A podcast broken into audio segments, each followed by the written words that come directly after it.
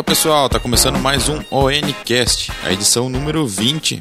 E hoje a gente vai falar um pouco sobre internet. Temos aqui um convidado muito especial que vai falar sobre tudo que ele já passou na vida do mundo digital. Ele é um cara que tem um bocado de experiência para passar pra gente. O nosso convidado chama-se René de Paula Júnior. Fala um pouco aí, René, da sua história e se apresente aí pro pessoal que gostaria de ouvir um pouco mais sobre internet. Oi, Nicolas, que honra estar aqui. Fico super feliz. A gente já tinha conversado uma outra vez, mas acho que foi uma, uma entrevista para o site. Eu sempre tenho uma, uma relativa dificuldade para falar de mim mesmo. É, e não é por modéstia nem nada, é porque é um quebra-cabeça tão insano que para eu conseguir transformar isso em alguma coisa que faça sentido, às vezes é um pouco trabalhoso. Mas vamos lá. É, meu nome é René de Paula Júnior, estou com 51 anos agora. Comecei a fazer engenharia quando era novinho, larguei, acabei indo para a área de comunicação, fui para rádio e televisão, trabalhei algum tempo em TV. Em 96 eu tinha internet em casa, acho que desde 95, eu acho. Aí eu me encantei com essa história e comecei a trabalhar com isso é, profissionalmente, sem saber nada, né? E aí eu, isso faz 20 anos, continuo não sabendo praticamente nada. Não, tô brincando. E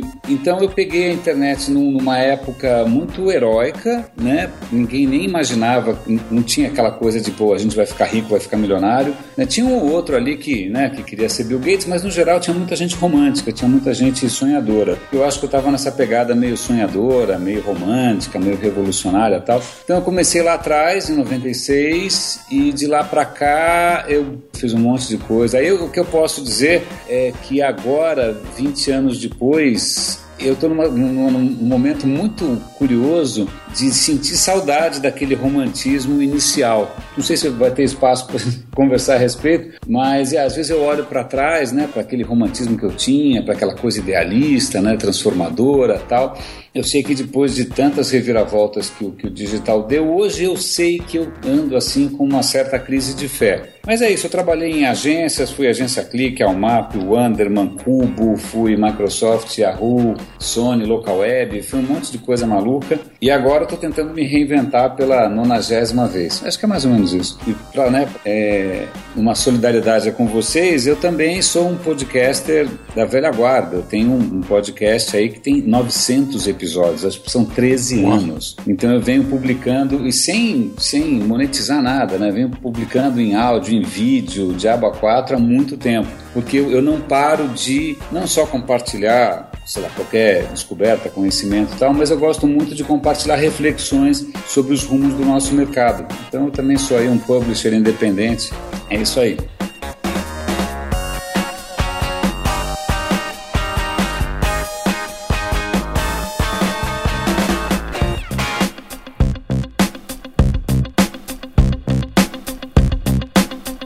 Eu acompanho bastante o seu serviço, os vídeos. Antigamente você fazia. Não, faz assim, é muito bom. bom.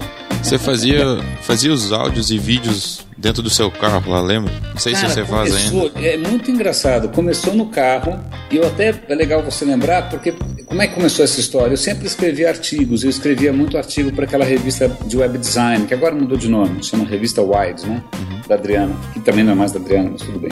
E aí, o que acontece? Acho que foi logo depois da bolha, o mundo caiu de uma tal maneira, né? Desmoronou tudo de uma tal maneira que eu, eu não sabia muito mais o que escrever. Então eu me peguei com ideias muito soltas, com reflexões muito soltas e meio sem pé nem cabeça. E eu falei, putz, antes de botar isso no papel, de repente vale a pena eu registrar isso de alguma maneira. E aí começou uma coisa insana, que era ter um gravador no carro, na época era só áudio, depois evoluiu para vídeo, ter um gravador no carro e aproveitar os meus trechos na cidade, né, trechos de 15, 20 minutos, eu sempre trabalhei perto de casa, para registrar essas reflexões, essas inquietudes e tal. Então, o, o, esse formato nasceu como reconhecimento de uma certa perplexidade, talvez a mesma perplexidade que eu esteja agora de novo. Mas foi assim que nasceu meu podcast, no carro. Ele chamava Roda e Avisa, quer dizer, Roda e Avisa um pouco porque eu estava num carro rodando, mas também porque essa é uma expressão de televisão antiga, né? O Chacrinha falava, olha, lembra? Roda, roda, roda e avisa, um minuto de comercial. Então, então foi assim que nasceu. Bom, eu não, não consigo me lembrar porque não era da época do Chacrinha. E até muitos ouvintes nossos que podem estar ouvindo agora não têm a idade que você tem de experiência com o mundo digital. É, pois é. Falando nesse passado mais antigo, você deve ter passado pelo tal boom da internet, não tem? Passei, cara. Foi uma coisa insana. Foi uma coisa completamente. Eu acho que eu nunca mais vou ver alguma coisa parecida. Porque mesmo agora que você tem essa onda de startups, que você tem os Facebooks da vida, milionários e tal, a época foi uma corrida do ouro completamente insana. E, e pegou mesmo a gente que estava nesse. Eu entrei antes disso ter cara de corrida do ouro. Eu entrei porque eu era, sei lá, garoto, romântico e tal. Quando começou essa história de vai dar para ficar rico com isso, surgiu uma leva nova de pessoas, uma leva nova de tipos humanos e de profissionais, né? aqueles caras super ambiciosos, gananciosos, com dois, três celulares, dois, três palmos, negócio de louco. E na época todo mundo achava que ia ser o próximo Bill Gates. A referência na época era o Bill Gates, tá? não tinha Mark Zuckerberg, não tinha Google, não tinha nada. E foi uma época de muito dinheiro. De uma hora para outra, putz, eu não ganhava patavina, de uma hora para outra você é sexy, disputado a tapa, ganha o que quiser, vai trabalhar em lugares maravilhosos tal. Então isso alavancou a gente de uma maneira muito assim inesperada. Alguns capitalizaram melhor em cima disso, outros nem tanto, sei lá. Então a gente foi uma ascensão meteórica de quem estava no mercado e a queda também igualmente meteórica, porque a bolha que era uma muito dinheiro, muita expectativa, as ações valiam uma fortuna, todo mundo gastando dinheiro como se o mundo fosse acabar. Eu lembro clientes da, da, comprando máquina Sun atrás de máquina Sun, fazendo escritórios fabulosos. Era um delírio aquilo. E quando a casa caiu, foram aí uns dois ou três anos de vacas magras, porque é, a gente tinha feito um esforço bastante grande para convencer as pessoas que a internet era um bom negócio, que na época ninguém acreditava que fosse um bom negócio. E na hora que você convenceu, né, todo mundo, muita gente quebrou, muita gente perdeu dinheiro, então a desconfiança era geral. Então foi um período bastante complicado ali, logo depois do ano 2000, que a bolha estourou. Aí depois a internet começou a crescer em outros termos, né? Mas eu ainda acho que sempre tem essa tentação, sobretudo do pessoal que é investidor, do mercado financeiro, de inflar as bolhas de novo. Acho que a gente está numa segunda ou terceira bolha aí, mas com uma proporção bem mais modesta do que a anterior. Uh, René, exatamente sobre isso, na entrevista de 2012, tu uhum. citou a, a, o boom da internet e fala que a internet levaria anos para recuperar essa moral e para ser levada a sério de novo. E eu queria te perguntar em que estágio está a moral da internet hoje? Boa pergunta, cara. Olha, sabe que eu tenho uma tese que eu, eu não lembro o que eu falei em 2012, mas observando os últimos 10 anos pelo menos, eu percebo que a internet, ou pelo menos esse mercado, ele é movido a ondas de racionalidade, né? A ondas de loucura, a ondas de delírio, né? Então surge um hype qualquer, né? Uma moda qualquer. Não, agora a moda é social media. Ah, você tem milhares de eventos de social media, cursos de social media, diploma de social media, agência de social media. E aí, normalmente, demora algum tempo até todo mundo perceber que não era bem isso, né? Só que aí vem outra onda qualquer, seja o que for, é wearable, Web 2.0, 4.0, Big Data. Então, a, a, impressão que eu tenho é que o mercado depende desses surtos de hype, né? Porque quando tem esse, essa onda de hype, o cliente não pensa, ele não consegue fazer conta, ele acha que ele tem que entrar porque senão ele vai ficar para trás, é uma coisa meio desesperada. E é nessa época que todo mundo ganha muito dinheiro. Aí na sequência, quando a coisa começa a racionalizar, aí ninguém mais ganha dinheiro. E aí tem que inventar um hype logo. Eu estou sendo um pouco, sei lá, cáustico, um pouco sarcástico, mas é a impressão que eu tenho que a gente realmente vive desses ciclos né, de, de, de, de entusiasmo excessivo. E uma hora as coisas caem no que o pessoal em negócio chama de business as usual, né? Vira uma negócios como sempre. Então o cara começa a fazer conta, ele começa a te pressionar por custo, ele vai usar uma plataforma gratuita, ele vai usar o freela.com, ele vai usar o idologos.com, ele vai usar o WordPress, ou ele vai querer mídia de performance, aí a coisa começa, aí cai na mesa de compras, e aí ninguém mais ganha dinheiro, todo mundo fica desesperado, como é que você né, paga as contas de novo. Então eu tenho a impressão de que de uma maneira geral, assim, é, é, ninguém mais questiona a importância da internet, do digital, quer dizer, faz parte da vida de todo mundo, é o, é o ar que a gente respira, acho que as pessoas nem dão mais valor, elas nem lembram mais de como é que era a vida antes disso, tipo ir ao banco, pegar fila, né, por iniciação de saco, ou então preencher imposto de renda na unha, né, ninguém lembra mais. Então, vira o oxigênio o ar que a gente respira, né, então em termos de relevância, a internet é indubitavelmente vital, lucrativa e apaixonante, eu já tenho aqui minhas dúvidas. A gente vê muitos dos segmentos mais glamourosos da internet, tipo, sei lá, as agências que cinco anos atrás, até um pouco mais, seis, sete, oito anos atrás, você tinha as grandes agências brasileiras criativas, né? Você tinha Gringo, você tinha Hello, você tinha agência Clique ganhando prêmios, tal. Esse mundo acabou. Daí tá? depois você tinha as grandes agências que faziam os grandes projetos, agência Clique, Tesla. Esse mundo também, de uma certa maneira, comoditizou. Então é curioso porque a internet ficou uma coisa de muito valor, mas de pouco preço, por assim dizer. Eu vi um trabalhador, sei lá, um publicitário, ele disse que talvez ia perder o emprego dele nos próximos meses. Ele falou muito que há muitas pessoas fazendo sua própria publicidade, procurando sua própria forma de divulgação dos seus produtos, Isso. enfim, na internet. O que, que você pensa a respeito desse, desse setor e acha que o setor criativo e o setor de publicidade ainda são muito bem eh, vistos pelas empresas? Acho que tem várias questões em jogo aqui, tá? Em primeiro lugar, eu acho que, que ah, o mercado publicitário brasileiro, antes mesmo da internet, ele era muito mal acostumado, porque o dinheiro era muito fácil. Você tinha uma comissão que era uma comissão por lei. Fora isso, você tinha aquele ah, o, o, o, o PV, que é uma grana que é por fora, que é super questionável tal. Então o dinheiro entrava a rodo, né? Os caras viviam como se não houvesse amanhã. Quando o digital surgiu e as agências começaram a se interessar pelo digital, com muita timidez, porque não tinha muito dinheiro no começo, eu lembro bem disso. No começo, as agências que ganhavam dinheiro mole olhavam para o digital e falavam: Putz, esse negócio dá trabalho para caramba, como é que eu ganho dinheiro com isso? Né?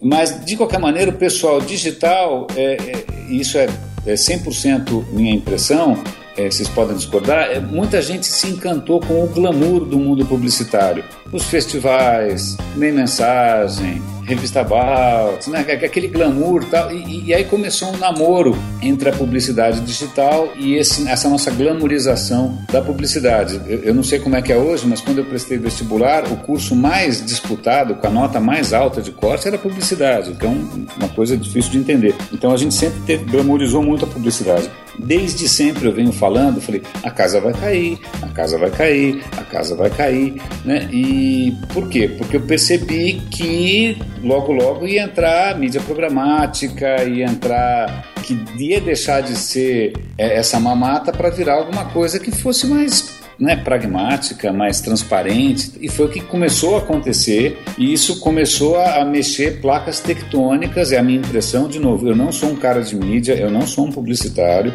né, não, não, não tenho tanta propriedade assim, mas estou falando da minha perspectiva. Isso começou a balançar um pouco um, um modo de vida muito acomodado, e, e, acho que até hoje é, não é fácil equacionar isso. Outro dia eu encontrei um amigo meu que ele é presidente de uma agência que foi comprada aí por um grupo grande, ele cruzou com comigo no, no, no, almoço e falou, ele nem falou bom dia, ele falou, Renê, como é que eu faço para ganhar dinheiro com o digital?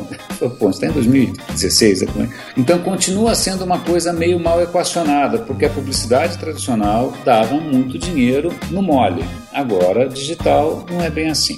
Então, esse mundo está em xeque um pouco por inércia, por acomodação e também porque as coisas mudaram bastante rápido mesmo. Né? Por outro lado, pensando de, do ponto de vista aí do, do, de quem compra o, o serviço de uma agência, a impressão que eu tenho é que tem muito cliente que foi enganado demais, que já ouviu muito papo bonito, né, que é branquinho, aquelas coisas, né, keynotes espetaculares, mas que, que na hora da entrega é, se decepcionou. Se decepcionou porque, sei lá, porque a agência não estruturou direito, porque não entregou direito. Então, é, eu percebo clientes mais, sobretudo clientes mais experientes, né? Um certo pé atrás, né? Os caras já não são mais tão inocentes, já não são mais tão ingênuos, já não são mais tão deslumbrados quanto eram antes. Para complicar ainda mais a situação, o que eu percebo é que nos últimos anos o cliente se sofisticou. Ele começou a ir para o South by Southwest, ele foi para a Singularity University, ele foi fazer cursos tal. Então você tem um cliente hoje, pensando isso em empresas bacanas, né? É lógico, tem aquele mundão de empresas que precisa de alguém para segurar na mão que eu acho inclusive uma oportunidade interessante. Mas os clientes mais sofisticados, esses que todo mundo quer namorar tal, os caras, meu, ninguém mais é mané, ninguém mais é fácil de enganar. Os caras se viram bem. Sim. E hoje em dia o cara consegue se virar sozinho relativamente bem. Eu lembro uma vez eu conheci uma startup de seguros, o, o dono da startup, lá, o fundador, o cara era um, uma fera, preparadíssimo, um monstro, eu fiquei até com, com vergonha de estar com alguém tão bem preparado e ele tinha uma agência que cuidava do branding, blá, blá, blá, blá, blá. Aí chegou uma hora e falou, desculpa, por que, que eu estou pagando isso para vocês? Quantas transações vocês me geram mesmo? Não, veja bem, mas a percepção... Bom, desencanou da agência e montou um time interno para fazer Google AdWords, né, para pilotar sozinho mídia de performance. Então ele abriu mão do discurso bonito da agência. Então, não é fácil porque eu vejo que, na real, as coisas continuam tendo valor. Criação tem valor, estratégia tem valor, conteúdo, tudo tem valor. A questão é qual é o preço e quanto que as pessoas estão dispostas a pagar. Recentemente eu, eu indiquei um, um amigo meu numa startup que precisava de um arquiteto de informação. Eu indiquei uma amiga minha e para fazer ela um freela e aí acho que ela pensou startup, dinheiro tal, e ela pediu alguma coisa, acho que uma pediu 10 e a outra pediu 16 mil reais. Aí o cara falou, hã? Né? Aí o que acontece? A primeira coisa que ele fez foi contratar um paquistanês por 500 dólares. Aí, depois de algum tempo, ele desencanou. Aí ele mesmo aprendeu a usar o Ashore e dane-se. Então, vai dizer que o cara não tem razão? Não, talvez ficasse muito melhor pagando 16 paus. Mas a questão é: quem tem 16 paus para pagar o que pode sair praticamente de graça? Então, eu acho que a gente está num, num momento que não é simples. Não é simples. Não é simples. É pelo menos é a minha visão. Né? Se, você, se você tiver alguma solução sensacional, eu vou adorar. É, quem, quem vai dizer também que não vale o serviço da pessoa, né? 16 mil reais. Ela deve ter estudado muito para aprender e ser fera no que ela sabe fazer, né? É, é... mas a questão do, do, do, do, sempre vai ser, é assim, é, se dá ou não dá.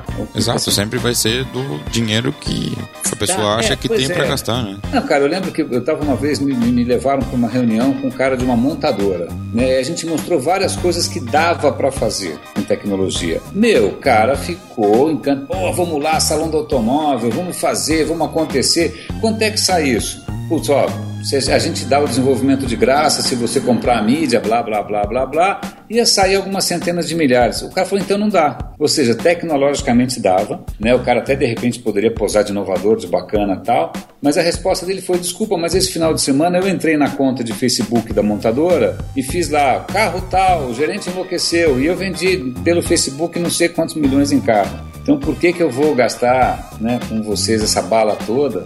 Né? Então, essa diferença entre valor e preço, né, quanto vale, que, aliás, isso é um, é um risco até para o jovem profissional. Tem gente aí investindo sem parar na carreira, né, para depois descobrir que isso, na verdade, talvez não tenha um retorno proporcional. Você pode virar o melhor especialista do mundo, faz curso na Hyper Island, vai para Singularity o diabo, na hora que você volta para cá, não tem quem pague, né?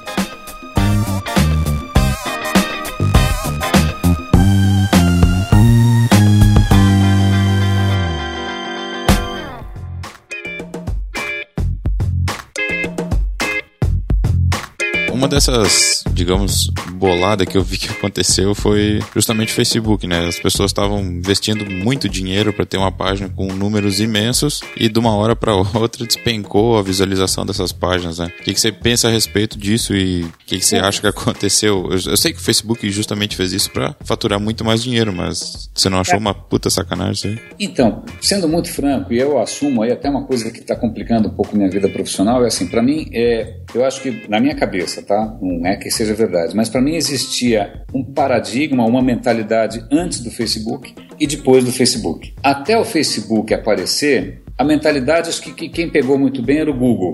Né? Eu vou ajudar você a resolver o seu problema, eu vou ajudar você a encontrar o que você quer. Né? O que, que você quer mesmo? Você quer comprar? Ok, a internet vai te ajudar. Você quer pagar a tua conta? Então tinha uma, uma, uma mentalidade muito de, ó, você tem um problema, eu tenho a solução. Né? E aí entra uma mentalidade meio engenheirística mesmo, né? Qual é a melhor solução para esse problema? Como é que eu vou otimizar? Né? Então tinha uma mentalidade é, bastante racional. É, o que eu acho que o Facebook introduziu, e isso foi.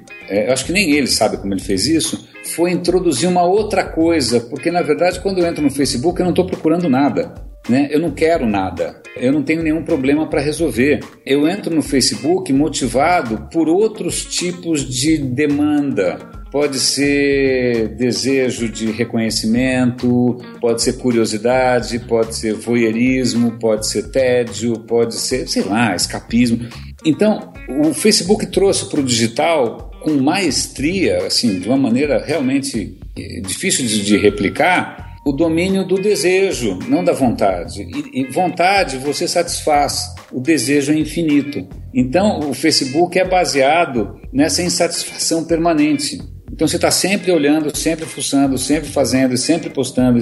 Então, por essas e outras, eu nunca gostei. Depois que o mundo começou a ficar é, muito Facebook, porque convenhamos, Acho que nem o Google imaginou que alguém fosse atropelado dessa maneira. O Google foi pego de surpresa, eu tenho certeza disso. Quando o digital começou a ter essa pegada mais, sei lá, hedonista, mais eu não sei, eu, eu, é difícil não fazer julgamento de valor. Eu acabo fazendo julgamento de valor, o que não é bom. Porque eu sou um cara chato, eu não sou um cara hedonista, eu sou um cara CDF, cuzão e tal. E aí, quando entra esse mundo é, um pouco mais light, né? Facebook, Instagram, Pinterest, etc e tal, cara, eu comecei a tirar um pouco o pé. Então, bom, agora abstraindo o julgamento de valor, eu acho que te, o que vem acontecendo, isso inclui o Google também, é uma coisa que foi prevista por um cara chamado Jaron Lanier, que escreveu um livro Who Owns the Future, a quem pertence o futuro, em que ele fala que quando você constrói uma plataforma que dá certo, essa plataforma começa a crescer exponencialmente e não sobra nada para mais ninguém.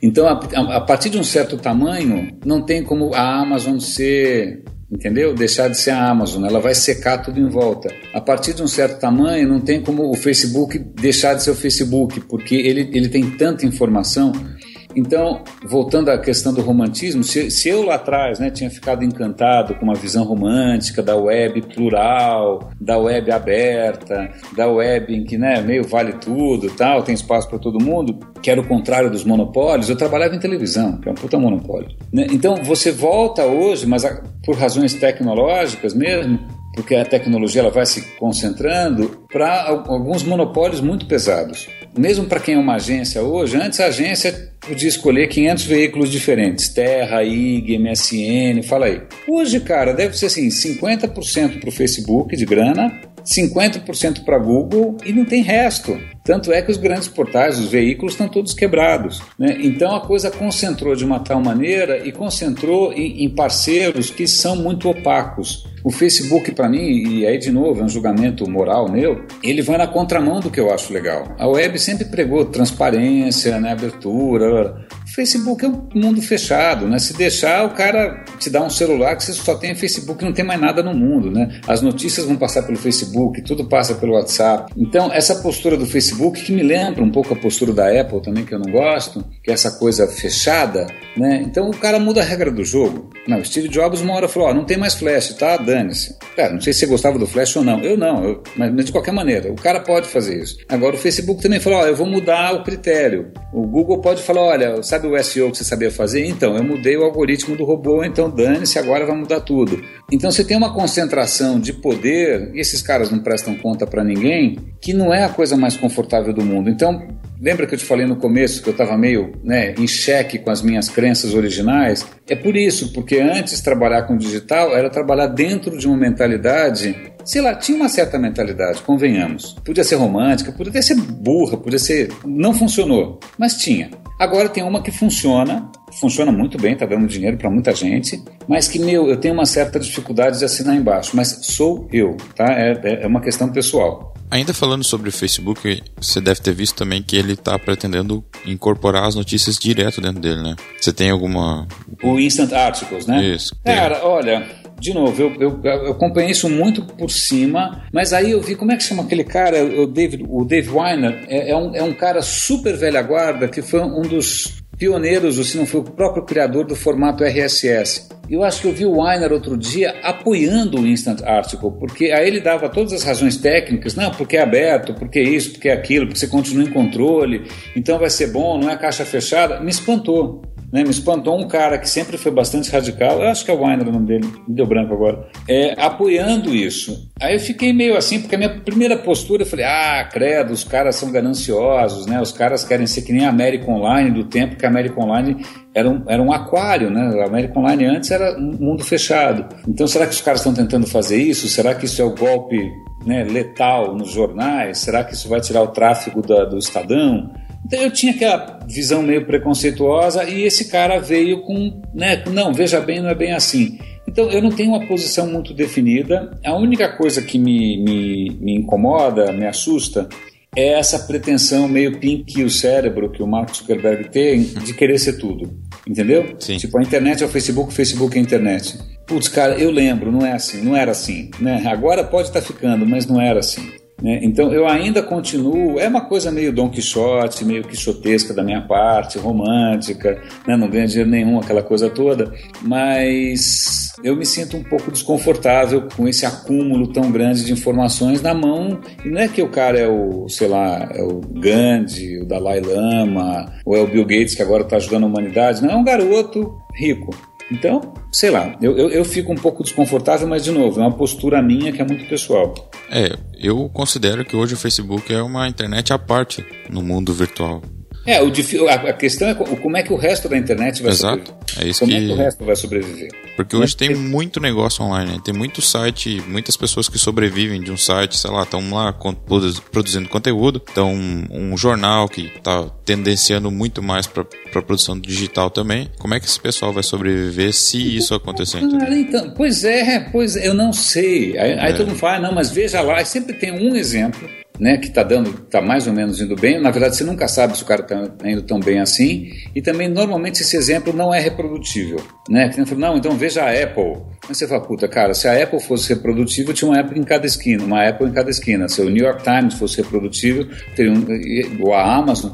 É, os cases de sucesso são quase sempre excepcionais. A gente que, é, né, que tem os recursos normais que todo mundo tem, está enfrentando um momento difícil. Eu tenho amigos que mexem com mídia programática, com, com SEO, com search marketing, blá blá blá, que estão entusiasmados porque eles conseguem pilotar as ferramentas e conseguem tirar disso bons resultados, tipo a relação custo-benefício e tal. Isso pensando de um ponto de vista muito pragmático para algum interesse de alguma campanha. Mas é, eu tendo, por natureza, a, a pensar meio como um ecossistema, né? Se um ecossistema é exuberante, eu fico mais feliz. Agora, um ecossistema que só tem, sei lá, um eucalipto lá sugando a água toda, é ok, o eucalipto vai bem, parabéns, mas não cresce mais nada em volta. Né? Então, é, outro dia um, um colega meu estava reclamando alguma coisa, ele citou aquela coisa do Star Trek, é, a resistência é, é inútil, né?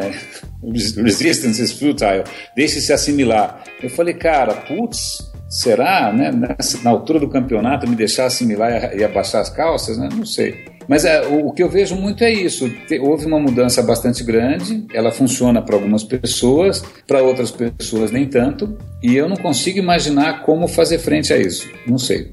A coisa está indo muito rápido em relação à internet e às mídias sociais, como tu disseste antes. E hoje o, o, grande queridinho de todo mundo e as grandes marcas, até as próprias produtoras de TV, têm migrado ou tentado participar do Snapchat, por exemplo. Tu acha que esse ano vai ser vai ser desse sentido, esses videozinhos curtinhos e tu já tá fazendo parte do Snapchat ou não? Não, eu detesto.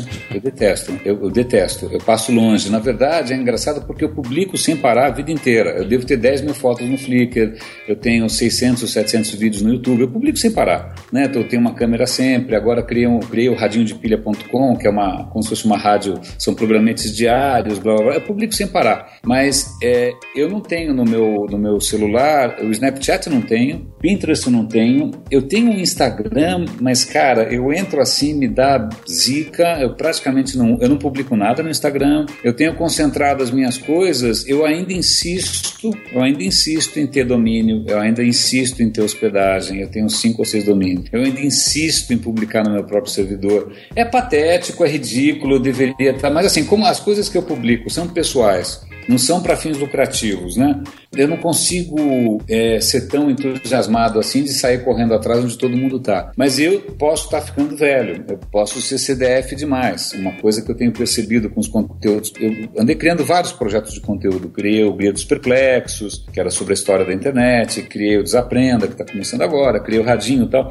Mas eu percebo que nesse mundo, que é um mundo de entretenimento rápido, né, entretenimento voraz, é, em que as pessoas não estão interessadas em informação, ou interessadas em formação, ou interessadas em cultura, elas querem assunto. Né? No mundo do assunto, Cara, eu sou nicho, então eu já me conformei com o meu papel de nicho. Né? Se eu for no Snapchat, eu não vou ter nem o que falar. Eu, eu, mas aí, de novo, sou eu. Né? Se eu fosse lá, se eu tivesse sido contratado pela Johnson Johnson para vender, sei lá, shampoo de bebê, eu ia ter que me preocupar com isso. Como eu não estou fazendo isso agora, e o meu trabalho é, é autoral, então eu estou resistindo heroicamente a ficar dançando conforme a música. Mas eu insisto, eu volto para minha tese o digital inventa essas modas de tempos em tempos. Ah, agora é Snapchat. Aí daqui a um ano ou dois vão descobrir que não funciona. Aí alguém vai fazer alguma outra coisa, tá?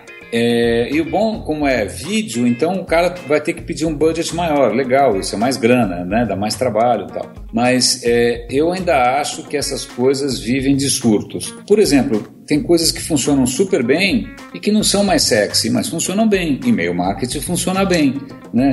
AdWords funciona estupidamente bem, mas não é mais sexy, né? Nenhum diretor de marketing de empresa vai parecer um cara super inovador se ele fizer a melhor campanha do mundo de e-mail marketing.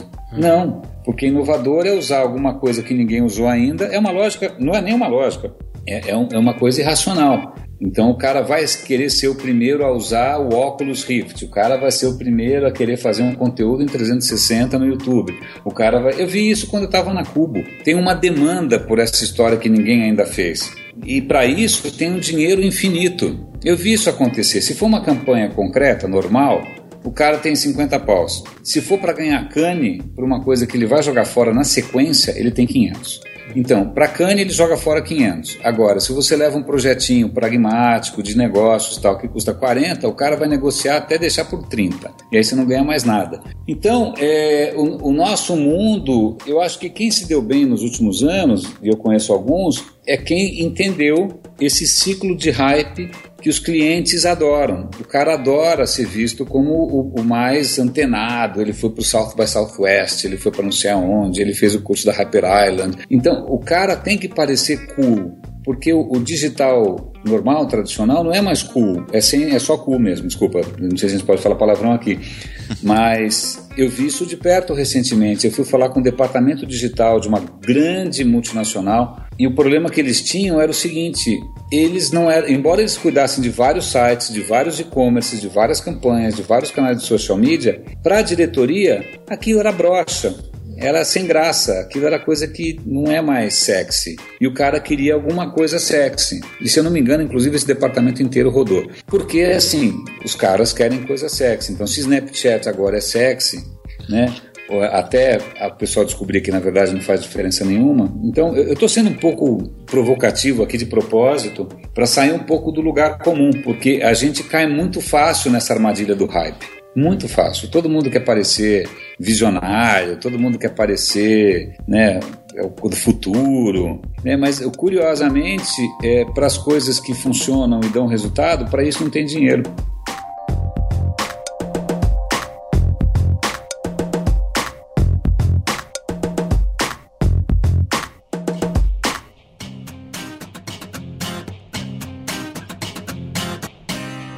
nos últimos dias a gente teve ali a, a Mobile World Congress, e Sim. um dos enfoques de lançamentos foi justamente a realidade virtual. Ela está se tornando comercial agora, né? Passou, saiu um pouco daquela ideia muito futurista e começou a realmente se tornar um produto para consumidor final. Tu acha que hum, talvez no final de 2016, 2017, essa vai ser a, o hype do momento? Não?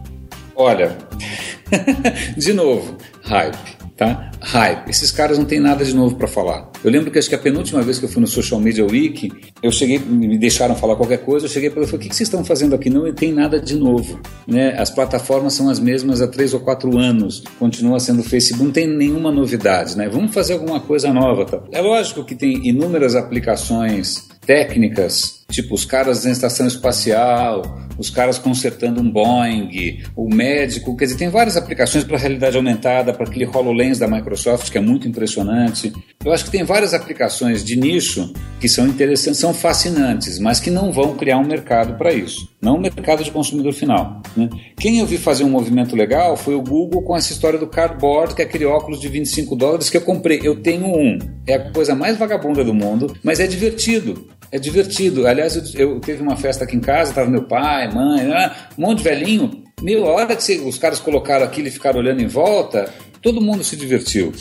Mas aí o negócio custa 25 dólares, entendeu? E agora, se vai pegar, se não vai, eu lembro que assim que eu comprei o cardboard, o New York Times tinha um aplicativo para você baixar os conteúdos em VR do New York Times. Então, na hora, tinha três ou quatro conteúdos. Cara, vai ver se tem conteúdo novo. Né? Eu volto e meio, entro lá, tal, é, não tem. Porque o que acontece? Produzir conteúdo para VR, primeiro, se for só vídeo, até que é tecnicamente simples, mas para ficar bom não é barato. Se for uma VR tipo 3D mesmo, né, que você se desloca tal, aí é, mais, é tecnicamente muito mais complicado, né? nem é tão caro assim, mas é muito mais complicado. Mas a questão é quem vai bancar essa história e, e quando vai deixar de ser um gimmick, né?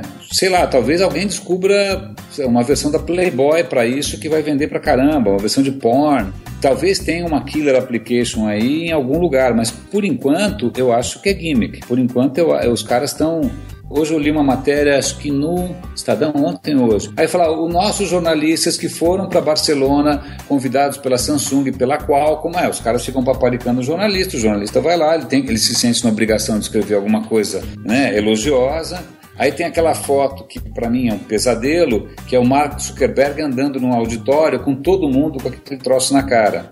Um bando de autista, né?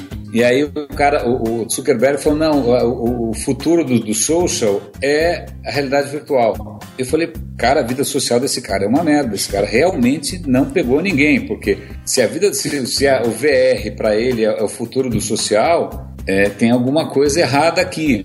Mas eu acho, agora vou tentar deixar de ser tão sarcástico, um dos problemas de tech ou do digital é que a gente não olha o resto, entendeu? O mundo tem uma série de problemas em andamento, fanatismo, água, lá, guerra, problemas sociais, as cidades tal, que de repente demandam a, é, a gente repensar como é que você vive com seu vizinho, como é que você vive com seu bairro, como é que você elege o seu subprefeito, como é que você estrutura uh, o, o, cuidado dos idosos. Enquanto essas coisas todas estão em aberto, tem gente discutindo essas coisas, tem gente discutindo como melhorar o, o ambiente do trabalho, como melhorar o ambiente educacional. A gente fica muito preso em gadgets, em gimmicks, né?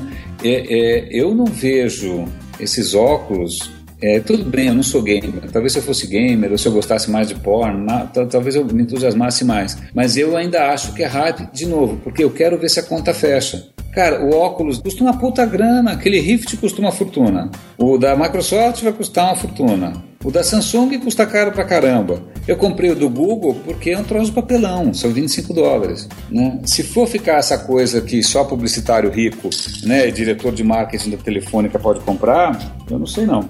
Então eu sou um pouco cético, tá? Para resumir.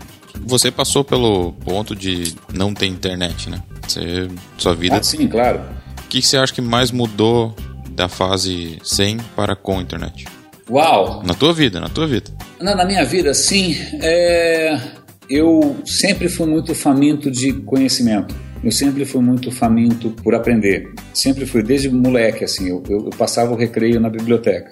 Né? Tanto é que eu não sei jogar bola, eu não sou o cara mais descolado do planeta, porque eu era meio rato de biblioteca. Né? E depois fiquei um pouco mais soltinho, né? descobri que havia garotas no mundo, né? descobri que, que isso é interessante, mas ainda continuo sendo meio CDF. Então eu lembro que, que eu sempre fui rato de biblioteca, de livro, comprava muito livro, e eu ficava aflito porque meus pais nunca tiveram muita grana, sobretudo quando eu era mais novo. Eu nasci em 64, que é quando começou a ditadura. Né? Então a minha educação ela foi sendo cada vez mais empobrecida pelo, pela ditadura. Mas, quer dizer, se bem que agora o que o PT está fazendo é dez vezes pior, mas, mas ele foi sendo empobrecida tal. Então disciplinas foram sumindo, o foco em humanidades foi sumindo tal. Então é, eu, eu, ficava desesperado, eu me entupia de, de, de cinema alternativo, eu me entupia de, de, de sebos, né, para tentar compensar. Eu falei, cara, eu queria saber mais. Né? E uma coisa que hoje eu consigo, graças à internet, é suprir muito dessa falta.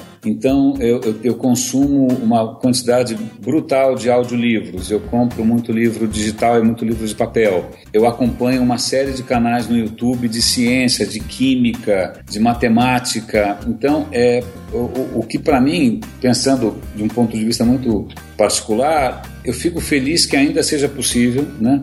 Que ainda tenha tanta gente produzindo conteúdo educativo, conteúdo rico, conteúdo bacana, porque, cara, eu adoro isso. Eu acompanho vários podcasts da BBC, tem um que eu acompanho toda semana há décadas e que um dia, numa semana pode ser matéria escura, na outra semana vai ser sobre Ricardo Coração de Leão, na outra semana vai ser sobre um filósofo persa e, putz, isso para mim é maravilhoso, mas é que, de novo, eu sou um, CDF danado. É, é, eu poderia talvez dizer que ah, agora eu tenho liberdade de publicar meus conteúdos, antes eu não podia. Esse até é um ponto, né? A internet me trouxe, me deu a liberdade de ser praticamente um publisher, né? Mas ao mesmo tempo eu percebo que antes se eu quisesse fazer qualquer coisa e, e, tornar isso mais ou menos público, muita gente ia adaptar, muita gente ia me corrigir, algum professor ia falar que estava ruim, algum colega ia me dar umas dicas, eu ia ter um editor que ia falar, meu, rasga metade disso, faz de novo tal. E, e esse processo de, de você, né, de negociação, de aprendizado, né, de idas e vindas, é muito construtivo, foi muito construtivo para mim no começo de carreira em televisão e tudo mais. Agora, o fato de eu não ter nenhum tipo de filtro, qualquer coisa que eu publico vai, e sempre vai ter algum maluco para dar like, eu acho que isso está me deseducando porque eu estou perdendo a capacidade de aprender, eu estou perdendo a capacidade de ouvir, eu estou perdendo a capacidade de, inclusive, imaginar que eu posso estar delirando. Né? Eu, eu tenho hoje, eu comecei esse projeto do Radinho de Pilha, que é um projeto bastante pessoal, tô, todo dia eu gravo 10 minutos comentando as inovações do dia, falei, cara, eu acho que eu nunca vou para frente com esse projeto porque eu, eu, estou fazendo esse projeto imaginando que todas as pessoas do mundo são como eu. É uma coisa de náufrago, né? Você está náufrago mandando mensagens em garrafa achando que você vai ganhar o prêmio Nobel, né? E então, mesmo eu poderia ser muito grato por essa possibilidade de self-publishing que a internet me dá, mas eu percebo que isso talvez eu tenha perdido muito tempo sem ser contrariado, sem ser criticado, sem ser editado. Então, se eu, se eu tenho alguma coisa a, a a ser grato pela existência da internet hoje é porque eu tenho um, um, um, cérebro muito voraz. Né? Eu continuo podendo aprender o quanto eu quero. Acho que é isso que eu consigo improvisar agora. Legal.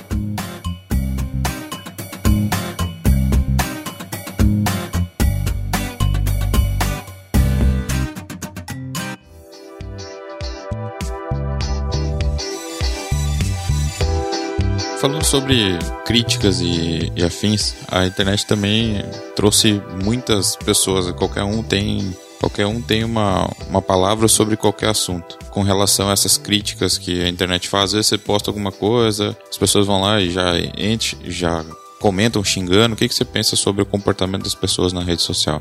É um efeito colateral do Facebook. Quando o Facebook começou com essa história de só ter likes, né?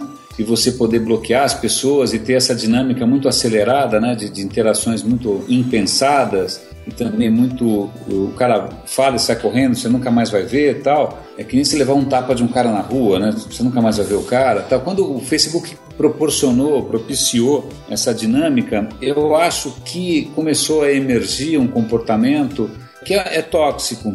É tóxico de várias maneiras. Primeiro porque tem ajudado a humanidade a se polarizar, a gente está vendo a radicalização das pessoas em todas as esferas, né? desde a eleição do Trump até o Estado Islâmico, até a coisa coxinha versus petralha. Então, de uma hora para outra, as coisas se polarizaram demais. Parece que é, é, é, é uma rede social que impossibilita o diálogo, né? É, ou você é a favor ou é contra, né? Não pode é ter. Um paradoxo, é um paradoxo. Aí as pessoas também se organizam em trincheiras, né? Eu acho que você tem na Primeira Guerra Mundial é, o surgimento da trincheira porque os caras inventaram a metralhadora, o que, que você faz? Abre um buraco no chão. Então, na real, eu acho que o que o Facebook inventou foi a metralhadora. Né? Então, como tem uma metralhadora, você fica na trincheira. Né? Você não levanta mais a cabeça. Aí as trincheiras são estáticas. Então, a gente está no meio de Verdun, que é uma daquelas batalhas da Primeira Guerra, que tem arame farpado, trincheira e ninguém levanta a cabeça para não tomar tiro. Então, assim, eu tenho muita resistência a permitir comentário nas coisas que eu publico. Eu sei que eu perco com isso. Eu posso perder a interação, eu posso perder um monte de coisa. Mas tem dois aspectos. Um, eu vou tomar porrada que eu não necessariamente estou preparado para isso, eu não sou super-homem. Dois, se eu abro um canal desses de colaboração, eu gero uma expectativa que nem sempre eu vou ter como gerenciar. Né? Porque todo mundo que, sei lá, faz um comentário acha que ele merece atenção, mas aí, quer dizer, ele fez um comentário para mim. Eu tô lendo 10 mil comentários. Eu não tenho como gerenciar 10 mil, então vou deixar 10 mil pessoas mal amadas. Então, pelo sim, pelo não, eu normalmente não tenho comentário nas minhas coisas, por, por conta dessa história. É, eu tentei me afastar de uns tempos para cá, eu tentei lutar muito contra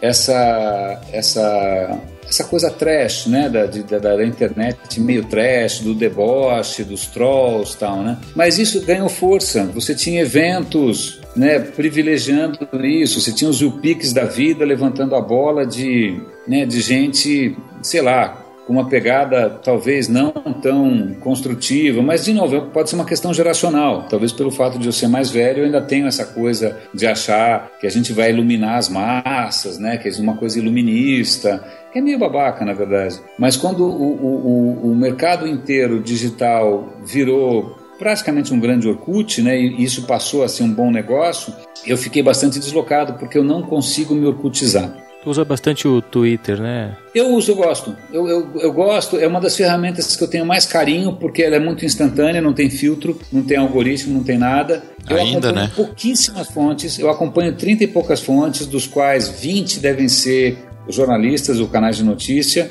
Influenciadores, eu acompanho dois ou três amigos próximos, sei lá, o Michel, quem mais que eu acompanho? Puta, quase ninguém. Então eu não acompanho 10 mil pessoas, eu não faço isso. Eu não faço isso, não dá. Isso é, é, é, é isso é um, isso para mim é uma ilusão. Tem um, um, filósofo holandês que se chamava Spinoza que ele falava de uma coisa de falsos infinitos, né? Esse é um falso infinito, não tem, é um fim, não tem fim.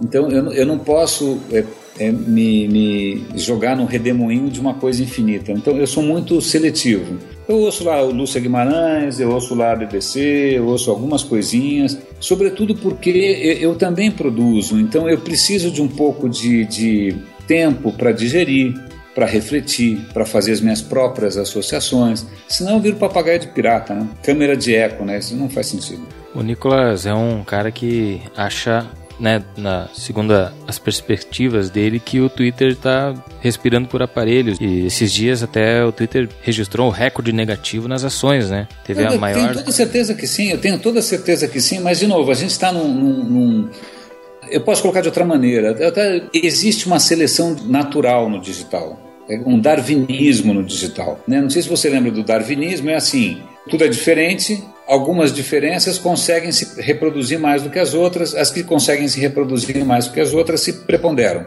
Ponto, é isso. Né? Seleção natural é isso. No digital também tem uma seleção natural, né? Algumas coisas se reproduzem mais fácil. Então, o, o, o Facebook, ainda mais com o algoritmo do Facebook, ele prioriza coisas que são sensacionais, que são muito rápidas. Então, a seleção, essa seleção natural do digital que tem priorizado o que é rápido, o que é sensacional, o que gera resultados instantâneos, o que viraliza rápido tal, isso tem sufocado outras espécies, por assim dizer, que têm um tempo próprio, né? que, tem, que requerem um tempo próprio de maturação, de reflexão, né? que, ou que atendem um certo nicho. O problema é que quando você tem uma plataforma dessas né, multiplicando e crescendo que nem um baobá, não sei se vocês lembram que é um baobá, é do Pequeno Príncipe, é, cara, não sobra para mais ninguém. Então, se todo mundo fica o tempo inteiro né, nessa gincana sem fim que é o Facebook, quando é que o cara vai querer parar para ver informação? Quando é que ele vai parar para porque o Facebook dá essa ilusão de que está tudo ali, que você não precisa de mais nada. Né? Você, quando você está no Facebook, você não sabe o que você não sabe. Né? Ele dá essa sensação de, não, eu estou super antenado, eu estou super antenado. Não, de repente está pegando fogo no, no, no, no, prédio do lado e o algoritmo não, não privilegiou. Né? E nesse sentido, o Twitter é muito mais papum. Né? Aconteceu alguma coisa, puta, a primeira coisa que eu abro de manhã é o Twitter. Eu quero ver quais são as notícias antes mesmo de abrir o jornal. Se eu abrir o Facebook, eu vou ver peito, é, bebê, bebê no peito, é, decote, gente na praia. Isso é, é insano, né? Porque a gente está num momento histórico super dramático, épico. E aí, se você abrir o Twitter, tudo bem, no Twitter vai estar as notícias, o antagonista, o Estadão, a Folha, tal. Aí você olha no Facebook, parece que tomou LSD, né? Porque só tem alegria. Então, curiosamente, esse mundo escapista, esse mundo do entretenimento, do desejo sem fim, ele te absorve tanto que as outras iniciativas, né, bem intencionadas, corretas, bacanas, com propósito, úteis tal, cara, se você é um investidor, você vai colocar num troço que cresce sem parar, como o Facebook, ou você vai colocar num troço útil? Né? Você vai colocar num troço que cresce sem parar. Se o Twitter, é, por alguma razão qualquer, fechar, como tanta coisa boa já fechou, eu vou ficar órfão, porque eu gosto bastante, eu acho o Twitter uma revolução. Acho mesmo, gosto muito dos caras. É, a grande, a grande discussão é realmente em relação aos lucros né, da, das empresas. Que o Twitter tem uma comunidade de mais de 320 milhões de usuários ativos. Mas não monetiza. É, exatamente. Ela, ela tá cercada naquilo ali. É uma fonte de informação, que eu também concordo é. com isso. É um lugar onde eu posso não só saber das coisas primeiro, como acompanhar em tempo real aquilo que está acontecendo, como por exemplo isso, a festa do é Oscar, né, que teve recorde de interações lá durante a transmissão. Então, é, ela emperra nessa parte da monetização e do, do, lucro que a empresa pode ter investindo dinheiro nessas redes. Né? Mas a coisa insana, por exemplo, se você pega, por exemplo, o YouTube. YouTube, ele, ele só sobreviveu porque o Google comprou. Durante muito tempo ele foi deficitário, porque é uma estrutura caríssima, né? Ele não monetizava tão bem. Agora ele está começando a dar um pouco de grana, mas não é a coisa mais lucrativa do mundo. Por exemplo, o WhatsApp. Se o Facebook não tivesse comprado o WhatsApp, o WhatsApp uma hora ia quebrar. Quantas pessoas pagam aquele, aquela taxa, embora seja ridícula? Ninguém. Né? Então tem uma lógica que é meio estranha. Né? Quer dizer, o WhatsApp também não era monetizado, mas agora ele foi comprado e todo mundo usa até não poder mais de graça. O Twitter ninguém é meio patinho feio, né? Se o Google tivesse comprado isso, eu falo, não, cara, isso é fundamental para a saúde da internet. A nossa visão da internet requer um Twitter. Tem que ter um Twitter. Então a gente vai comprar. Assim como eles compraram o YouTube, eles devem ter imaginado, cara, precisa ter uma solução simples para vídeo, não pode ser uma coisa tão. que antes era caríssimo o vídeo. Né? Então, um dos problemas do Twitter não é se ele dá dinheiro ou não, porque, cara, nada dá dinheiro. Nada, nenhuma coisa dessas dá dinheiro. Não é, não tem lucro imediato. Só no Brasil os caras querem lucro em três meses. Lá fora o cara fica cinco anos sem dar lucro. O problema é que ninguém comprou. Entendeu? Se alguém tivesse comprado, né, o Twitter era. ninguém encheu o saco. Porque você acha que o WhatsApp dá dinheiro. Qual é o modelo de negócio do WhatsApp? Não tem, cara. Não tem. Se ninguém tivesse comprado o WhatsApp, ele quebrava em cinco minutos. Ou talvez, sei lá, um ou dois anos. O Facebook comprou porque ele viu, né, na visão dele, é um, é jeito de estar dentro dos devices, sei lá, big data, informações das pessoas tal. O Twitter ninguém comprou, cara. Então ele está tendo que se sustentar. E muita coisa do digital, cara, ela só se sustenta ou ela só existe porque o Google sustenta. Tipo, o YouTube é uma delas. Né? Mesma coisa o Facebook, entendeu? O WhatsApp, ah, é revolucionário, é maravilhoso. Não, só é porque alguém comprou, porque ele não se sustenta. Né? Então é dar dó ver. Se ninguém comprar, putz, o Twitter vai dar muito dó ver ele morrer, né? Uhum. Eu, eu, por mim, se fosse o Google, eu comprava o Twitter. Porque é limpinho, porque é legal, porque está dentro daquela filosofia do Google, do dono do evil, né? Vamos ser úteis. O Google é útil o Facebook é fútil. Né? Então, o Twitter é útil. Então, por que, que o Google não compra a porra do Twitter? Vou fazer uma campanha aqui. É, assim como o Google Plus, né? Se fosse então só a Plus, uma. Não, aquilo social... foi um desastre. Aquilo foi um desastre completo. Eu tenho um amigo que ele cita o nome de um cara lá que era meio duvidoso. Ah, é a ideia daquele cara que era louco, um estelionatário. Bom, o, o, Twitter, o Google Plus foi um desastre. O que mostra que, na de novo, mostra a questão de vocação. O Google tem uma vocação engenheirística, de resolução de problema. Ele não tem vocação para essa coisa humana, social, né, light. A hora que ele tenta ser light, ele não consegue, cara. Ele não consegue. Ele vai fazer um Google Plus que pode ser um produto super é, eficiente. O Hangout é maravilhoso. Eu adoro o Hangout para fazer vídeo e tal. Mas, cara, ninguém quer usar eles não sabem ser desejáveis. O Google não sabe ser desejável, ele sabe ser útil. Quem sabe ser desejável é o puto do Facebook.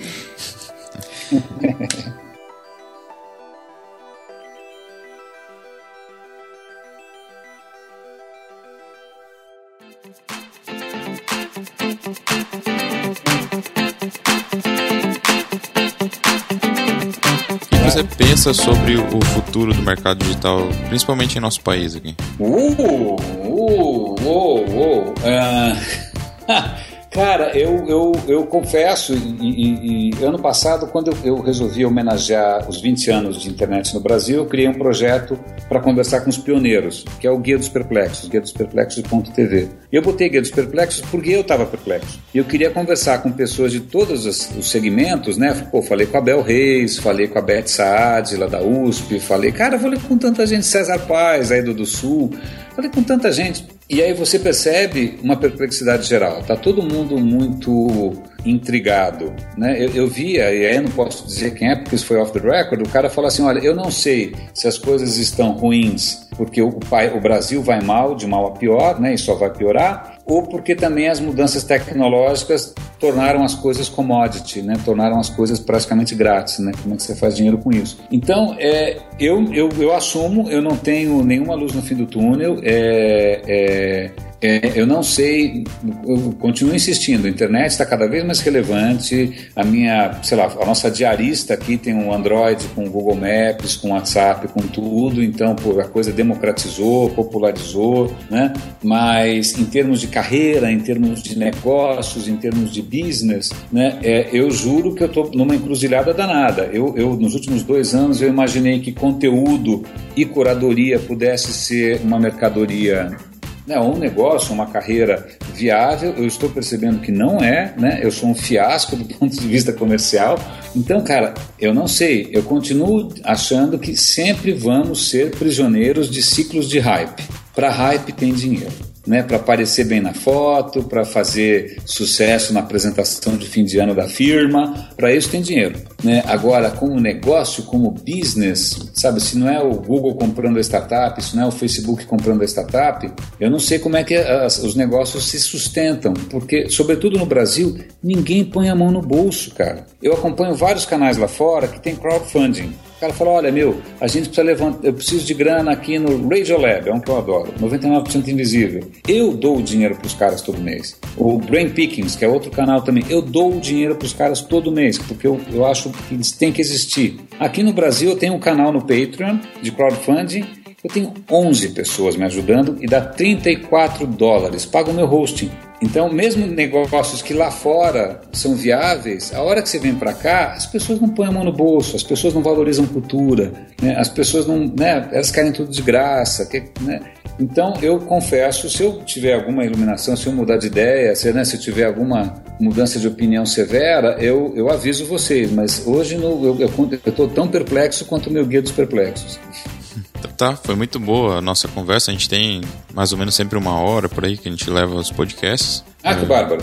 E a gente chegou a, é o vigésimo episódio. Foi muito bom ter você aqui. A gente gostaria também que você deixasse uma mensagem pro, pro pessoal que vai te ouvir. Se quiser deixar um, os links que você passa o conteúdo aí, fica à vontade. Olha, é, eu tenho uma visão, né? Tô parecendo Martin Luther King, né? I have a dream. Né? Eu tenho uma visão. Eu acho que a gente tem nas mãos não só uma oportunidade, mas recursos que, cara, eu não podia sonhar com isso, os meus pais não podiam sonhar com isso, ninguém podia sonhar com isso. Eu acho que dá para fazer mais. Eu acho que a gente pode aproveitar melhor. Eu acho que a gente pode ser muito mais do que a gente é. Né? Eu sei que as tentações são grandes, eu sei que a distração são, são né, infinitas, eu sei que a dispersão, eu sei que tudo leva a gente, né? parece que tem, existe toda uma série de forças que levam a gente à dispersão, à não ação, a, né, a, a essa coisa que na verdade é desperdício de tempo, de oportunidade e tal. Mas eu, eu sonho com que algumas pessoas, pelo menos, não todas, que algumas, que algumas, que caia a ficha, que fala, cara, isso, o que eu tenho na mão, é uma ferramenta absolutamente transformadora de mim mesmo, né, daquilo que me cerca, da minha comunidade, da minha cidade. É, não é possível que a internet vire uma gigantesca sessão da tarde. Né? Não é possível que a TV Cultura esteja praticamente falindo e o mundo vire um show do Gugu Liberato. Então, é, o meu toque, que é um toque quixotesco, que é um toque solitário, que é um toque anacrônico, fora de moda, coisa menos sexy do mundo, é a gente respirar um pouco e ter um certo senso de, sabe do que? A gente fala tanto em direito, ah, eu tenho direito, tenho direito a isso, mas um certo senso de dever. Cara, a gente tem alguns deveres com relação à própria vida, com relação à própria sociedade e tal. A gente tinha que, sabe, tirar, vestir calça comprida, né, ter culhão e, e, e fazer alguma coisa mais legal do que a gente está fazendo. Por isso que eu gosto tanto de dar destaque quando eu encontro gente fazendo coisa legal. Eu fiz lá o desaprenda.com, tá aí um link interessante para vocês verem, que é com gente que está inovando, gente que está se reinventando. Eu criei o guia dos perplexos.tv, que tem a história de 30, 40 pioneiros da internet, gente que criou esse mundo que você respira. Né? Eu criei agora o radinhodepilha.com, que é um programete diário para a gente refletir um pouco sobre o impacto social, humano dessas, desses badulaques todos. Então eu convido vocês aí o que, que, a gente ganha com isso, eu não sei, mas eu sei certamente o que a gente perde ou que a gente está perdendo, que é uma coisa que eu tenho menos do que vocês. Tem uma coisa que eu tenho menos do que vocês: tempo. Porque eu já vivi 30 anos a mais que vocês, eu, né, vocês têm ainda 30 anos para viver mais do que eu vivi. Então, é isso. Se eu tenho algum toque para dar, eu sei que é uma coisa meio careta, mas, cara, é, eu passava o recreio na biblioteca, não tem jeito. Tá certo. Muito obrigado. Também gostaria de agradecer ao pessoal que ficou aí ouvindo a nossa uma hora de conversa. Foi sensacional. Queria deixar um, um abraço para você. Se você quiser comentar, os comentários aqui no podcast estão abaixo. Que a gente tem comentário, René. Meu Deus, parabéns. É, e é bem legal ouvir assim, as pessoas xingando. Bem legal mesmo. Boa sorte. Márcio. Cara, eu queria agradecer ao René, né? Prazer ouvi-lo e com certeza a gente leva todos esses aprendizados, essas orientações aí para o nosso dia a dia. Obrigado. Valeu!